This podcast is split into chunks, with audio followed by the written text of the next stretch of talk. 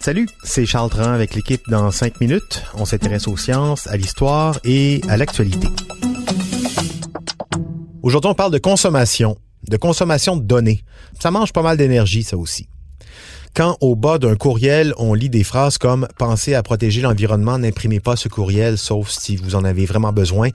On oublie aussi qu'en le lisant sur un téléphone, qu'en le faisant suivre à 10 autres personnes d'un coup ou en communiquant avec des GIFs, on consomme là aussi pas mal plus d'énergie qu'on pense.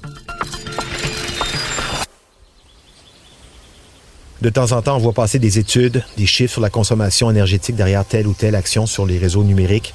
On a pensé vous faire un petit état des lieux de, la chose. Quelle est l'empreinte écologique de notre consommation de données aujourd'hui? Bon, déjà un courriel, on se dit que c'est moins polluant en effet que d'envoyer une lettre par écrit. Pas de papier, pas de transport, pas de centre de tri.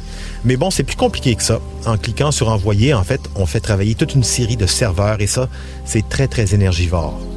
Les serveurs informatiques sont regroupés dans des, fermes de serveurs, des, centres de données.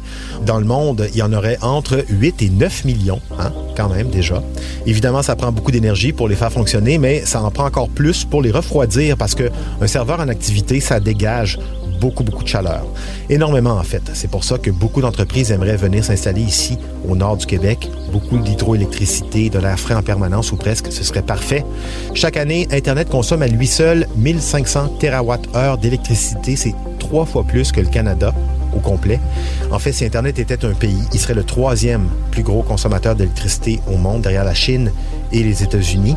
Après, en fonction de comment ces fermes de serveurs sont alimentées, que ce soit d'hydroélectricité, du nucléaire, du pétrole, on peut calculer que tous les courriels envoyés et reçus en une journée de travail par personne correspondent grosso modo en émissions de gaz à effet de serre à effectuer un trajet par personne de plus ou moins 10 km en voiture. C'est pas rien. Ça, c'est pour les courriels. Imaginez visionner maintenant un film sur Netflix, par exemple. D'ailleurs, des recherches ont montré l'an dernier que l'entièreté du secteur des technologies de l'information a le même bilan carbone que celui de l'industrie de l'aviation.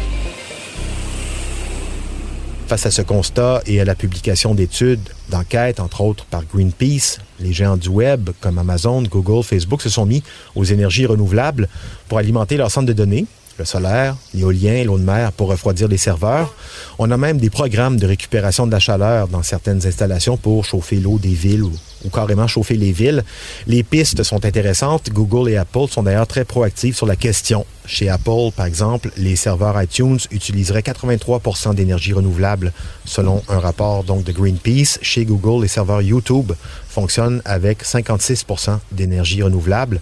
Mauvais élève, Netflix 56% d'énergie nucléaire pour faire fonctionner ses serveurs, même pas 20% d'énergie propre.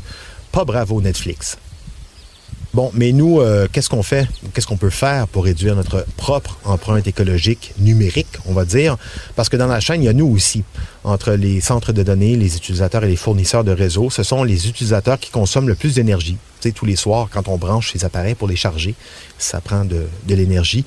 Les utilisateurs, c'est 47% de la demande énergétique du web. Donc, euh, Qu'est-ce qu'on peut faire? Bien, déjà, faire le ménage de sa boîte de courriel. C'est simple, hein? Tout ce qu'on stocke sur le cloud, ça consomme. Les vieux courriels qu'on laisse traîner inutilement, par exemple, on peut les effacer. Ça aide.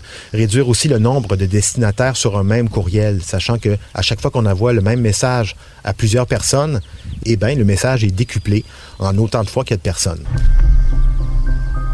Pour la vidéo, deux choses, non, peut-être trois. Déjà, poser la question, est-ce que cette série un peu mauvaise, mais qui m'engourdit bien l'esprit, est-ce que ça vaut vraiment la peine de la regarder? Cette télé-réalité là, qui se fait passer pour un documentaire, ce mauvais film quand il fait beau dehors, ce genre de questions. Deuxième chose, regarder un film en ultra super haute définition HD 8K. Est-ce que c'est vraiment important? Ça consomme beaucoup, beaucoup plus d'énergie qu'avec une résolution normale. Donc, est-ce que c'est nécessaire? Autre question, peut-être plus difficile à répondre, est-ce qu'on doit s'enthousiasmer de l'arrivée prochaine de la 5G, la technologie de transmission d'informations encore plus puissante que le LTE, que le 4G, parce que la 5G aussi, ça va consommer énormément plus d'énergie.